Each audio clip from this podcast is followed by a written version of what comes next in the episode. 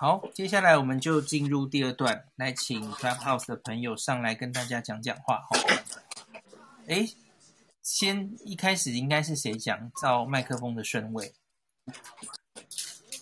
哎，是舒曼吗？舒曼开麦没讲话，我先把你 mute 掉。那那黄医师，你先讲如何？你好像是最早上来的。哎，没有，应该是 Pauline 吧？Pauline 在前面。哦，那请 Pauline 先。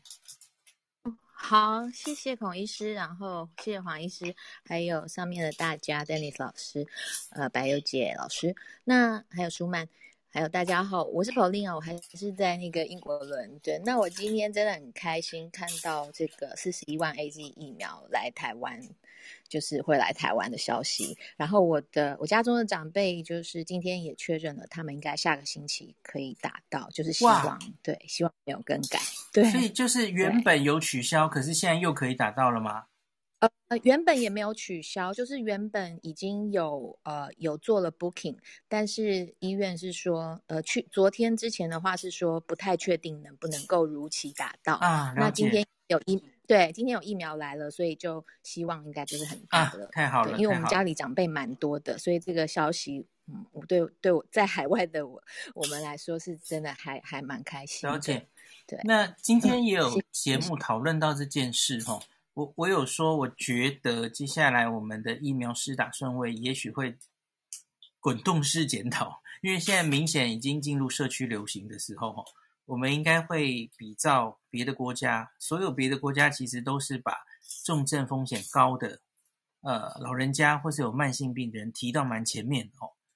我们其实原来是针对防御这个境外移入嘛，吼，一路上会遇到风险的人，照这样排顺位。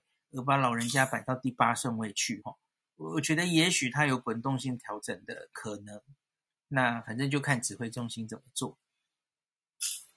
然后，嗯、谢谢，OK，谢谢 Pauline。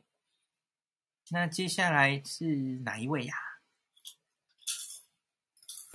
呃，姐姐，姐，呃，白优姐老师。那请姐姐帮我们开示。意思我们这又完成了。哎，我们看了多了，Dennis 老师，我们有更往前一点点吗？对，我们偷偷开房，抛弃小鹿跟浩尔，自己 自己这个 独立了。然后我们搞单飞，搞单飞，好，没有啦。就是其实今天是我第一天这个 work from home，就是在家里跟学生透过用。电脑的方法来互动，那其实我知道有很多老师跟很多的同事都会觉得这样的方法不太好，但我还蛮喜欢的诶，因为我觉得在这个过程当中，我跟学生之间的距离啊，从原本有教室空间上面的限制，忽然之间通通都没有了，他们就好像是围绕着我一样，所以我就当成是我坐在他们中间讲故事。而且，其实我觉得，在这个疫情期间，你的授课最主要应该是要把小孩子的这个专注度放在电脑前面。你不用太急着说要把很多很多的东西 output 出去，而是我觉得更加重要是他们的 emotion，就是要把他们的情绪先控管好。这样，对。然后，所以我昨天，呃，我今天一大早，然后他们就是待在家里，我看他们心情状况也蛮好的，就会跟他们分享一下，哎，我今天在早安新闻房听到的。全球串联上面的疫情消息这样子，那目前看起来，其实我觉得是不是已经在这样的封城计划当中，它虽然扩大进行，但是应该也是一个比较呃，就是我们之前所说的，做好了最坏的打算，然后做好最好的准备的一种体现。就是现在可能高雄或南部或者是其他的城市，可能状况还没有这么严峻，但他们现在先提前先做到。哦，都是全部集体三级三级警戒，跟几天前的双北是一样的。那在我看来，其实我觉得这反而是件好事哦，就是我们拉高这个警觉性，然后在这两周之内呢，稍微稍微失去一点自由，换得两周之后，看我们的状况能不能真的被控制住。那我当然也是觉得不太可能清零啦，毕竟这个，嗯，我们我们已经看到他进到社区去了，其实应该未来还是会一直有新的案例出来。可是我觉得目前的数字感觉好像有控制的比较好，所以我现在嗯还蛮放心的。孔医师，我觉得我上来这里是想要跟你做一样的事情，就是 你你可以提供正确的资讯，然后我呢想要安抚一下大家，就是大家真的不要紧张。然后我也很开心，我的爸妈他们好像也有呃拿到那个可以打疫苗的那个通知，这样子的。对呀、啊，是上礼拜就是更之前就已经呃预约了吗？对，他们好早之前都是预约了.这样。对啊，没有取消是可以打的这样子。对对对，然后我觉得很感动，超感动。嗯嗯，所以想要上来跟大家分享一下。然后就又看到四十万一四十一万剂的 AZ 疫苗过来啦，我觉得。嗯，现在应该对我们的医护团队来讲，他们这么辛苦，但是呢，终于可以吃下一个定心丸了。我觉得至少我们的一线的防护团队应该是都可以打到这个疫苗，应该是不会有什么问题才对，yeah, 对不对，对？嗯嗯，所以这大概我那个呃，肖美琴代表哦，去争取美国释出的两千万，我觉得应该也有机会有好消息的哦。这是除了我们已经定的莫德纳之外。我觉得应该有机会了。对，我也对这一次美国应该会给我们疫苗这件事情，算是还蛮乐观的。不然我们就用晶片威胁他们。哎，这要 Dennis 老师评论，没错。可是不知道老师有没有时间评论？对，我记得 Dennis 老师之前提过一个想法，超超有趣的。他说：“对啊，我们有护国神山，那这就是我们可以去跟对方谈判的一个筹码。”理论上应该是这样嘛，吼。哎，可是老师是不是现在没有时间讲话？啊、他好像在上课哦。对啊，好可惜哦。没关系，我们明天早安新闻的时候再来问他。对对对，好的好的。OK，好，谢谢孔医师，谢谢，谢谢姐姐。哎，那接下来是哪一位？如果 Dennis 老师在上课，那就是我了。好，黄医师，请说。你今天这个听到疫苗要来了吼？对，还蛮开心的。就觉得你，本来就有约好约好第二季的时间嘛，对不对？对啊，但是说实在还是蛮紧张，因为我看院内很多人都没打，嗯哼，所以如果我的第二季被移走，好像也不会太意外，因为已经听到太多别的医院的医护同仁被取消，第二季是、哦、对被取消，嗯嗯嗯嗯第二季时间到没得打，其实是听到非常多。OK，嗯。我比较听到老人家或是自费的取消，没想到就是医护人员也是被取消哈，因为就打完了嘛，对不对？对啊，就可能是希望第一季比较多人注射吧，嗯哼，让大家都至少有一点点的免疫力，就算得到也不要变重症。其实今天中午，今天这一天有一个新的 study 哈，我我在中午的楚文的科技午报有分享。因为他他指定这个题目要我讲，我就去念了一下。西班牙也有一个混打的资料出来了。那昨天叶斌有跟大家讲英国的嘛，吼，英国其实做的很复杂嘛，吼。昨天他有跟他讲，去听昨天那一集。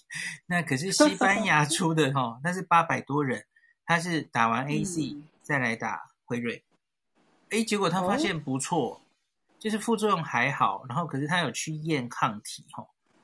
那血清综合抗体，结果他发现抗体更高，所以我其实本来就是学理上觉得，假如先打 AZ 再打呃辉瑞或莫德纳，我觉得是理论上应该会更好的，因为大家知道腺病毒本来就是第二季它不一定会比较好嘛，吼，那第二腺病毒的疫苗打进去之后，我们都会对那个腺病毒的外壳产生抗体。所以你第二次打进去的时候，嗯、它搞不好就它效果就它把那个病毒干掉嘛，吼。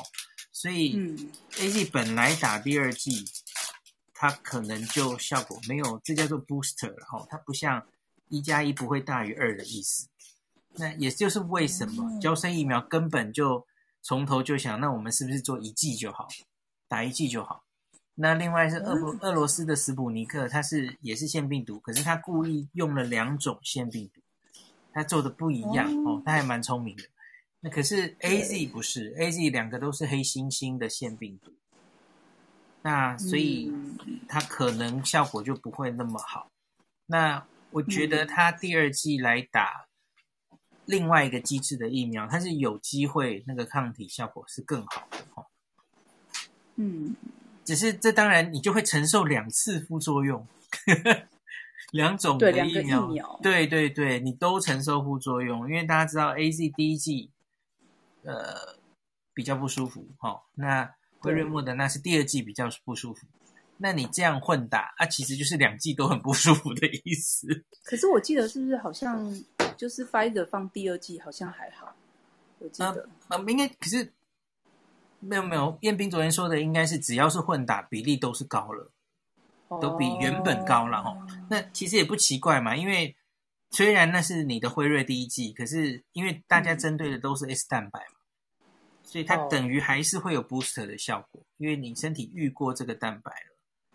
对。对，OK，就就很类似一个就是已经得过新冠的人，那你第一次打辉瑞或莫德纳，那因为你遇过了，所以你的第一季等于是别人的第二季。哦，oh, 对对对，那你的第一季就很痛苦，因为他的抗体就冲起来了，这样。那其实这种人也许就只要打一剂就够了啦，因为你其实我记得对对对，国外好像有 study 在做，嗯，没错没错，对。所以也许我们可以第一季打 AZ，然后第二季打莫德纳哦。可是也帮莫德纳什么时候进来分给我们打？周解说会，嗯，好了好了，对不起。周指挥官，对对对，指挥官说六月中，我们就拭目以待。OK，也许你可以等到第二季打莫德纳也不一定哦。就看看到时候医院的分配吧。对对对，觉得就看医院分到什么，大概就打什么。而且那时候我们可能有一些证据了哦，就是第一季打 AZ，第二季打 N R N A，也许不错哦。哎，说不定他们觉得不错，我们去的时候就发现，哎，怎么是莫德纳？Surprise！怎么是？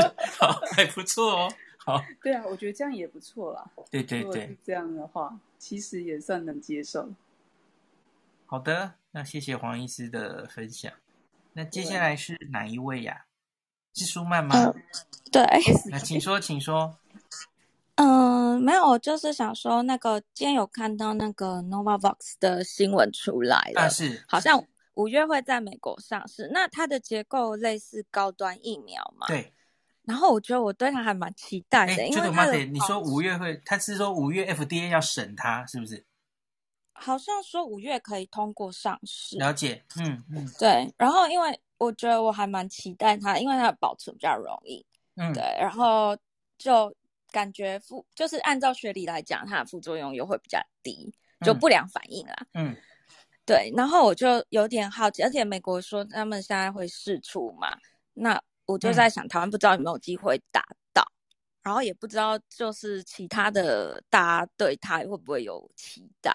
那又刚刚听到孔医师说第一季打 AZ，然后第二季打 N R N A 不错，就觉得嗯，好像就觉得我们突然很就疫苗方面一片光明的感觉。嗯对啊，希望过一个月我们会有很多疫苗可以选择吼。是啊，而且我我其实想要讲一件事情，就是大家在骂说，哎，超前部署不够啊，怎样？顾到哪里去了？这样。对，可是我我觉得这就是一个道理啦，因为之前我们就是在就是边境的时候就把病毒挡下来了。对。那如果说这样子的话，你又去增添配备，医院审查不会过啊。嗯哼。就是就是你你。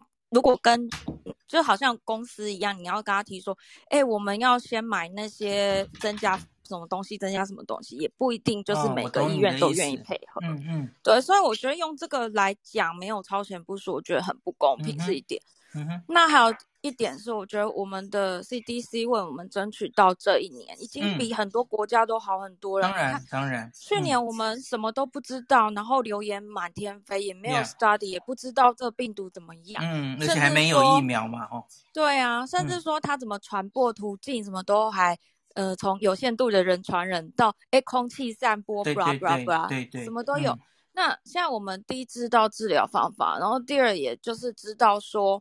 呃，哪些？比方说那个类固醇治疗有效，对，或者什么药物治疗有效了。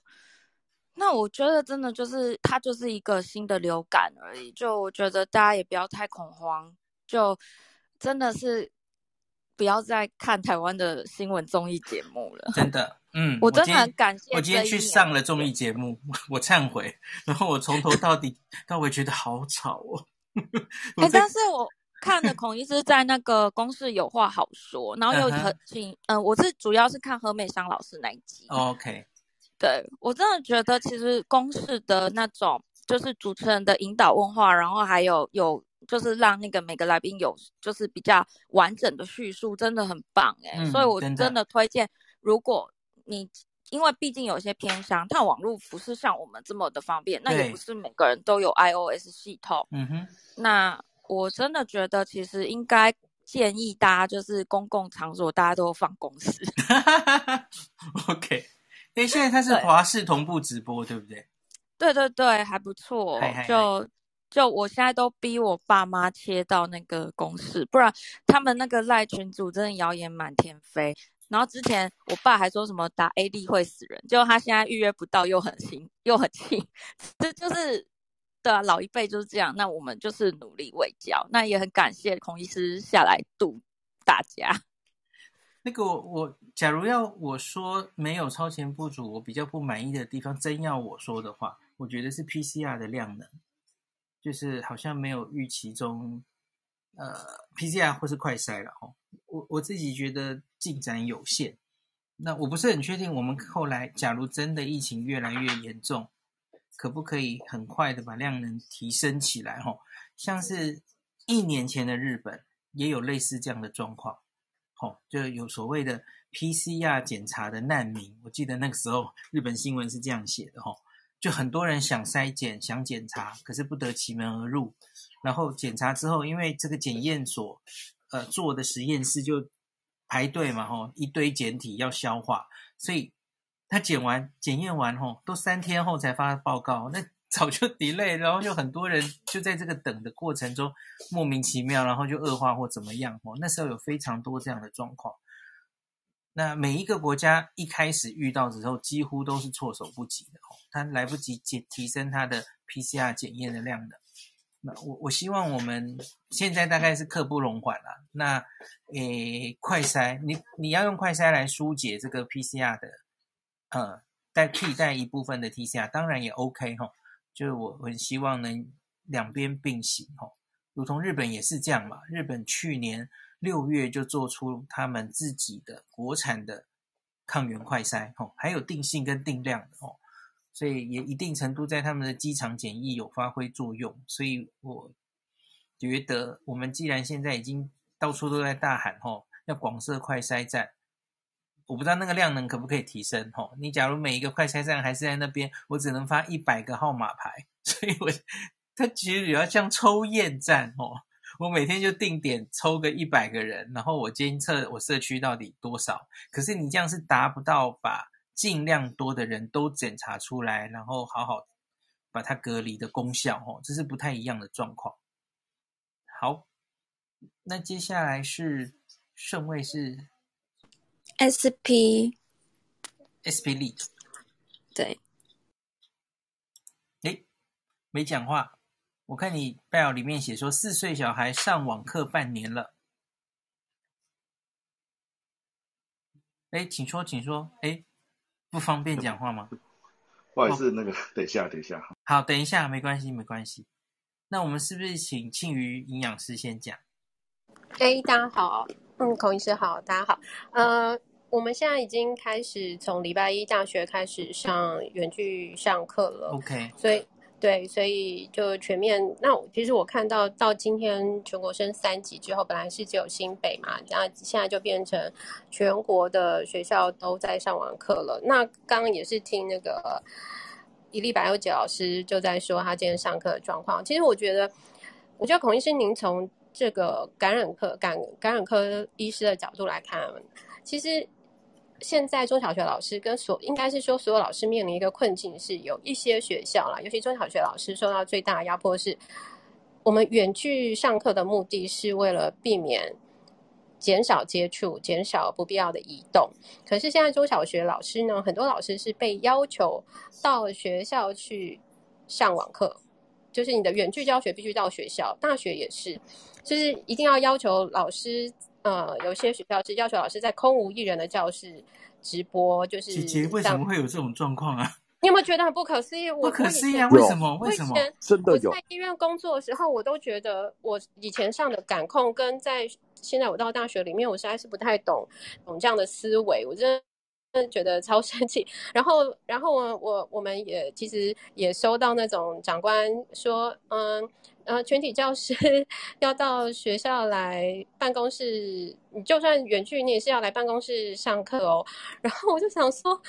哎，我们远距上课目的，我只要工具好，网路通，我的目的是教学嘛，对啊对啊、我的目对，所以哎，老师，所以这是广泛的现象吗？还是每个学校可能会不一样？其实。其实大概从像我女儿的音乐老师，她也在小学教书，她就说，她他们就礼拜一的时候，她就跟我抱怨说，她就变成她要带她的幼儿到学校去签到，然后我还看有一些老师是说，就变得老师们，因为很多中小学老师他们是没有自己办公室，大学老师相对还好一点，我们可能还有自己研究室。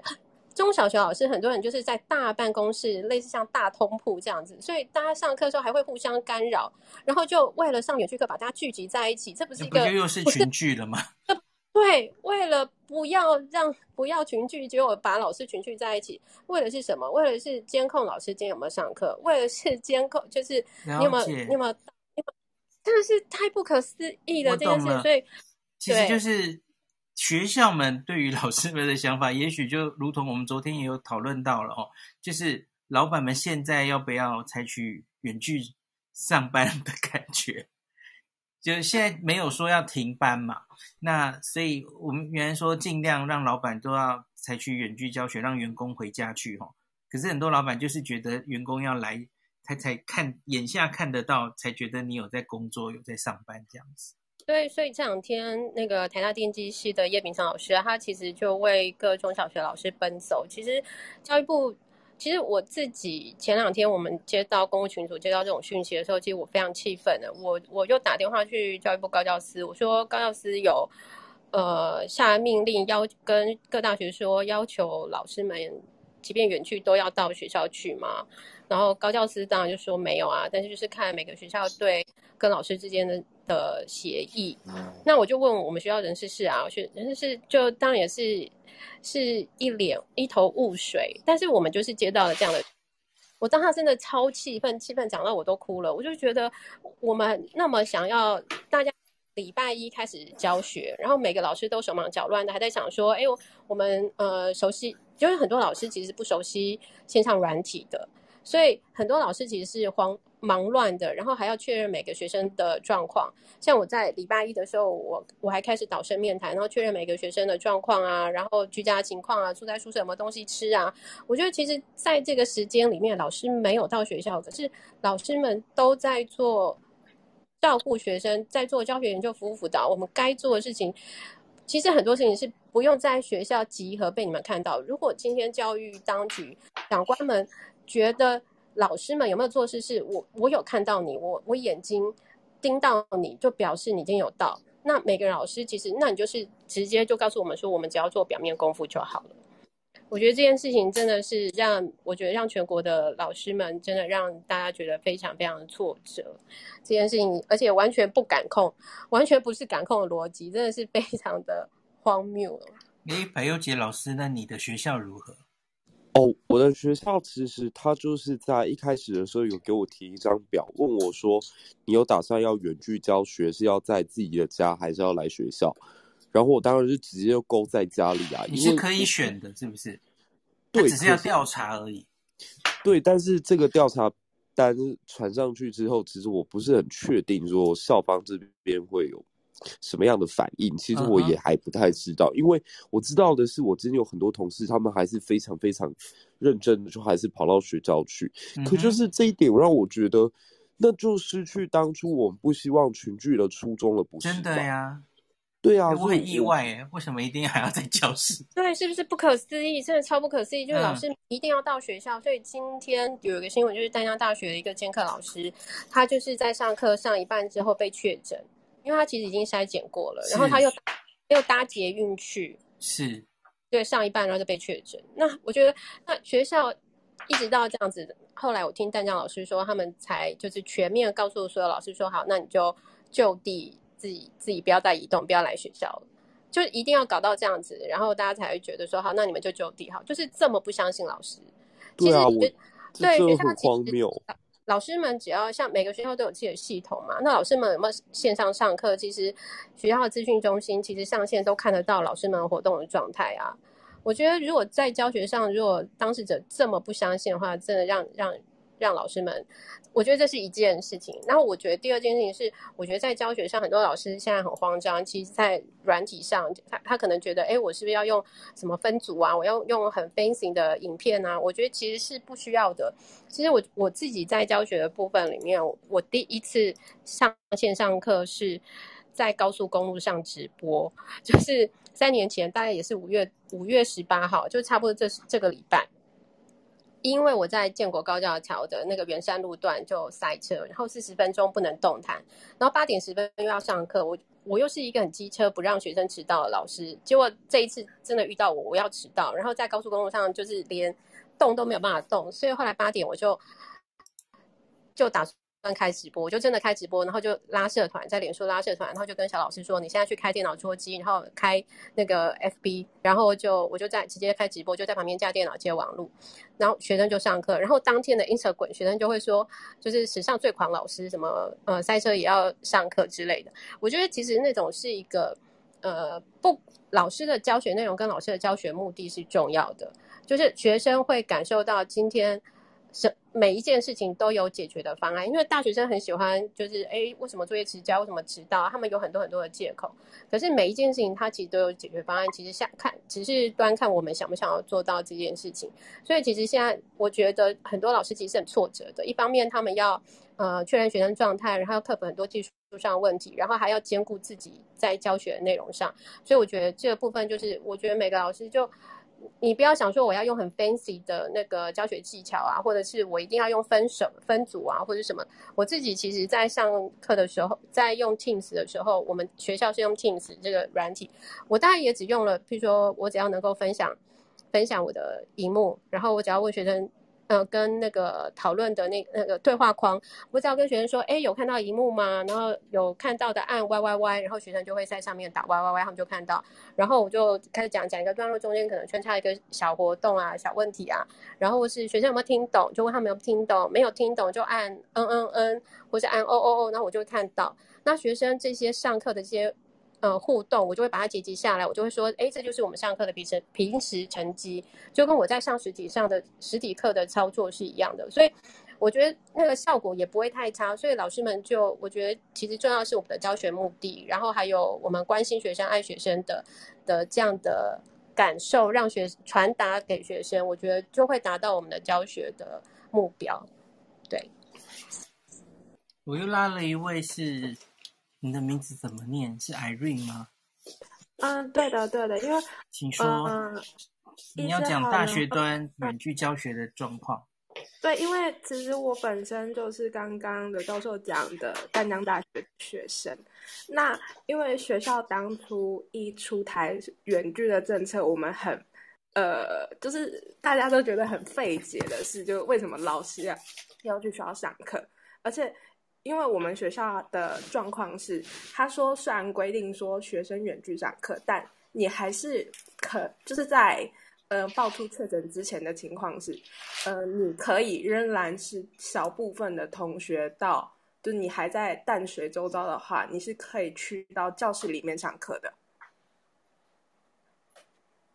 然后因为这件事情爆出来之后，学校那时候是。也完全没有给我们通知，我们是网自己看新闻看到的。然后十九号学校的网站出了一个公文，是写，呃，老师目前是可以申请居家的远距教学，然后呃，教职员是分组要去学校上班。但我觉得其实这样的话，其实呃，相对于老师跟教职员，其实都没有得到一定的保障。其实。跟如同认呃认同上述老师讲的，其实根本就不需要到学校才能保障说我们的教学品质。是其实很多事情是看自发，而且是看老师上课的内容，并不是说一定要到固定某个场所之类的。呃，以上。对，这真的有一点怪怪的哦。嗯，我可以补充一下吗？请说。因为我就是朋友是在那个淡江的日语系的那个老师，他说学校给他们的理由是因为，嗯，不是每个老师家里都有很稳定的网络跟直播设备，所以呢，希望老师都来学校这样子，比较可以提供学生一个稳定的教学。那时候淡江给的那个。要求是这样啦，那后来今天不是爆出丹江确诊的事情嘛？他们也没有告诉今天晚上要上课的老师，所以我的朋友刚刚还去丹江了。对，所以我我是觉得，嗯，学校端这一点可能也是需要检讨一下。那至于说那个设备的问题，我觉得啦，嗯，第一，因为淡江大部分老师应该是住在北部的北市，所以应该。呃，网络上是不会有什么太大问题。那至于直播，我是认为说，呃，与其你叫老师面对一个空教室，完全零互动的那种直播方式，不如就是呃，用那个一些软体系统啊，在家跟学生还比较有互动，你还比较能知道学生到底有没有在听。特别是就是像我的朋友，他是教日语的，那有时候需要讲解一些东西的时候，特别是那种文法什么的。其实是还蛮需要跟学生互动的，对，我我，所以我也不太理解为什么淡江是这样规定。谢谢。哦，不好意思，再补充一个，就是那时候，呃，星期一、星期二，我们得到老师给我们的状况是，因为我们没有进入到学校，所以我们特别气愤的一点是，学校当初是连冷气都不愿意帮老师开，让、啊、我觉得说你。既然都规定老师到学校上课了，那为什么还不帮老师开冷气？我们有缴钱，有缴学费，我们不在，但老师应该也要受到老师应有的尊重，这是我我们觉得很气愤的一点。对，哦，真的，艾琳讲的这件事，嗯，我朋友有抱怨了一下，而且学校。一般我来讲，就是有时候老师桌上会放水杯。那那时候他说，因为直播可能会有其他人看到，所以希望老师水杯什么东西不要放在讲台上。那老师要怎么喝水？就要要端下蹲下去讲台喝水吗？我有个问题，有没有人听今天的记者会？有没有记者问到这个问题啊？感觉是蛮重要的问题，还是大家都还没还没有？好，前天宣布停课，是不是教育部长有来？这应该要问教育部长啊！哦，假如下面有在听的记者朋友们，你明天有问题可以问了，不要再问什么陈部长你要不要选台北市长这种问题，好不好？哦，请问一下有关于全国老师们的问题，然后好，大概我们这里其实也没有办法讨论到什么结论，也许这可以，不知道要从谁那边，嗯，找唐凤有没用？我不知道，好吧。孔医师，那我请说。对，不好意思，那因为讲到老师这边，我想说，那我我补充一下，就是。英国那个时候，因为呃老师的族群，他们也并没有优先在打疫苗的族群里面，所以也是有一些呃争议跟讨论。那后来的呃解决方式是，如果老师们他如果他的学生群是比较带有高危险的呃的族群的话，然后他们就是学校有一个证明的文件的话，他就可以去去那个。这样子，就是说，如果你知道英国有没有这个问题？他、嗯、他们老师们也都是要到校吗？是，老师们都要到校。哦、然后他们是这样啊？哦，嗯，是他们授课的时候不戴口罩，但是在校园跟教室之间移动的时候都要戴口罩。了解，所以他们也是就是空荡的教室里跟大家直播这样子。呃，有一些学生因为英国。呃的规定是，像医护人员或者是必要的工作人员，像超市啊或者其他商业部分工厂需要工作的人员，他们还是可以送小孩去学校的。所以，我们封城的状况是说，大概一个学校会开几间、哦、几间教室，因为还是要让医护人员的孩子们有地方上学，嗯、所以他们老师会是轮班的去学校上课，然后。呃，除了那个线上授课的老师在空的教室里面，呃，做 video 或者是做 Zoom meeting 之外，呃，也会有几间教室就是。Essential worker，他们他们的孩子们了解，然后对对对，所以英国的情况是这样。那所以说有有必须要去教导这些小孩，如果小孩的族群是。呃，比较具有具有一些呃传染的风险，因为像说有一些特殊，嗯，呃，特殊需要、嗯、特殊教育的孩子们，他们对自己的防护力没有那么好，然后对别人可能也会比较容易造成就是接触的话，然后学校的话，如果为这些老师就是出一个证明，然后就可以施打。那我只是想说，那个只是分享一下，就是呃国外的情形，英国这边的情形。谢谢孔医师，谢谢大家。哎，我问一下我女儿哦。哎，那个你老师今天上课是在学校跟你们直播吗？看不出来是不是？好，女儿不知道。好，sorry。那因为应该是各级学校现在其实应该就是教育部有一个。规定，它有一些 list 出来，像譬如说什么，呃，家有十二岁小孩啊，或是你有什么什么，有一些条件，但是每一个学校就看各自学校的校长或者人事单位各自解读。了解。对，所以其实，呃，当然就会也有人说，哎，老师你跟譬如说大学好了，大学老师你你跟学校签的合约上面是写说，老师呃每譬如说我们学校是呃每个礼拜至少要到校四天，每天六小时。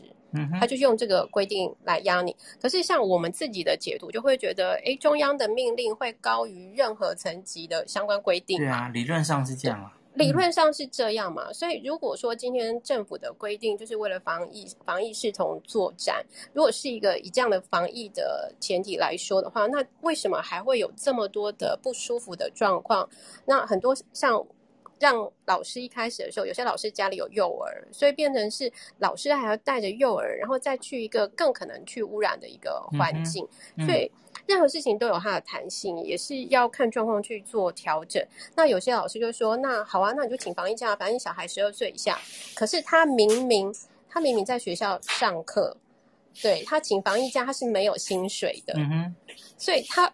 他为了带小孩在学校，然后一样要写联络簿，一样要写评量，一样要去考题，一样要上课。可是因为你没有到校，所以有一些学校甚至有一些这样的乱象出来，中小学了，嗯、对。感觉有蛮多问题要解决的吼，好像可以另外开一间房，然后。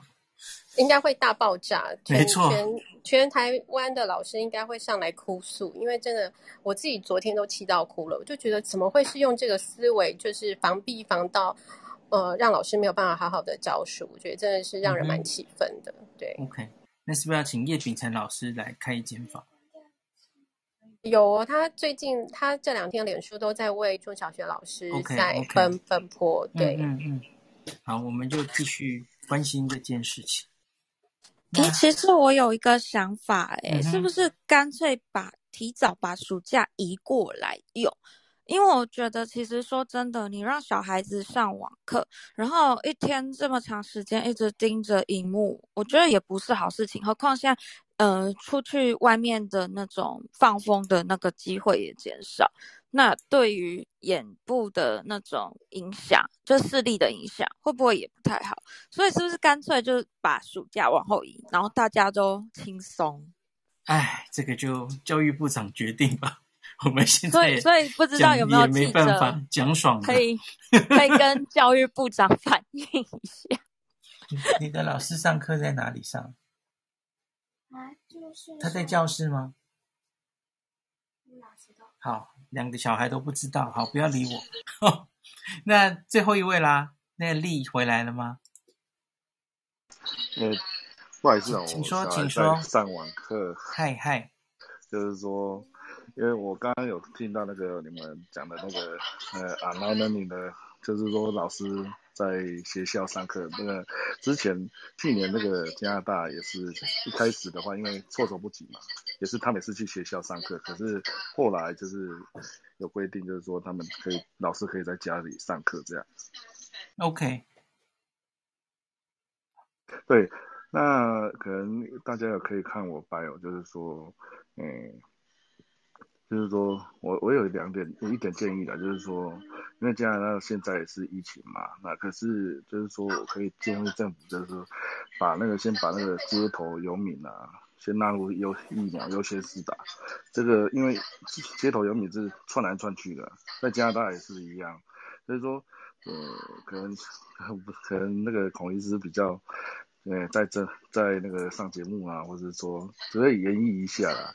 因为还有就是低收入户，因为像像很多那个拾荒者啊，就是资源回收的，还有可能我今天早上有听到，就是说他们去垃圾桶捡那个人家用过的那个那个口罩来用哈。那那我觉得说，嗯，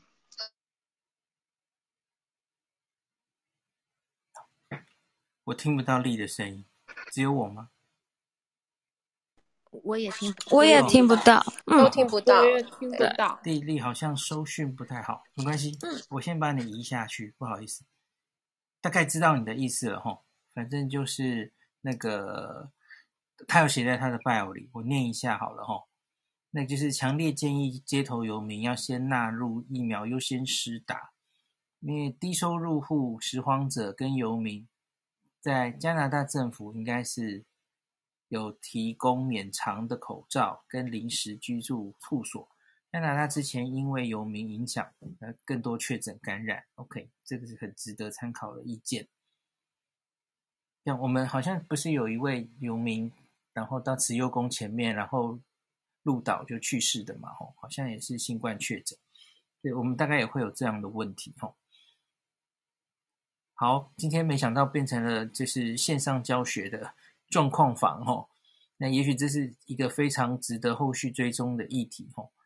那所以大概其实很多老师们的意见都表达了，所以假如线下有记者或是相关的人听到这个议题吼，你能往高层进言的，或是你是记者，然后你可以在记者会问这个问题吼，我觉得应该是很值得关心的吼，特别是。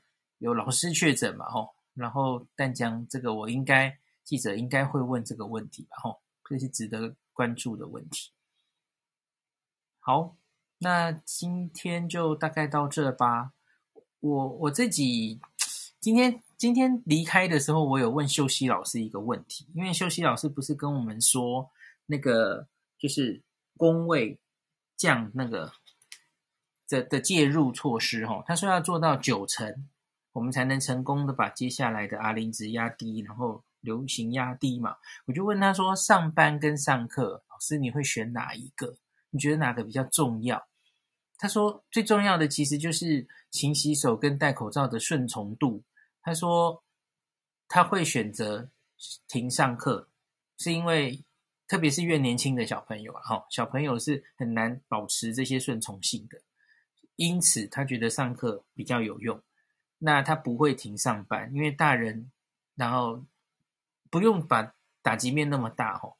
那大人比较能遵从这些公卫措施。他说，假如停了上班吼，对整个经济面影响太大，也不可能长久吼。那所以因此他说过看过去这一年多半的国家吼，不会直接像全面上班打击面这么大了吼。就像日本的例子也是这样嘛，日本在第二次紧急事态宣言，其实它只针对饮食业，饮食业是特别容易群聚的地方嘛，哦，它的百货业啊，然后正常的上班其实都是没有停的，那顶多他们就是采取，他们是劝告了，这个尽量用远距上班，哦，你能够采取的公司就就远距上班，那不然真的不行的性质，那你就是不同的。上班的时间，吼，让大家错开尖峰时间，大概各国大概都是这样做的，那提提供大家参考一下。那我们到底会不会进四级？四级？那到底会不会真的强制规定一定要停班，然后要在家上班等等？吼，那我们就继续往下看。吼，秀熙老师的言下之意是他觉得应该是不必要。吼，那我们就看看。老师的预测会不会对？那这间房我就大概一分钟后再关掉哦，大家再看一下彼此的 bio，有兴趣可以 follow 一下。那就今天就到这里，那跟大家说晚安喽，拜拜，拜拜，同志晚安，拜拜，拜拜。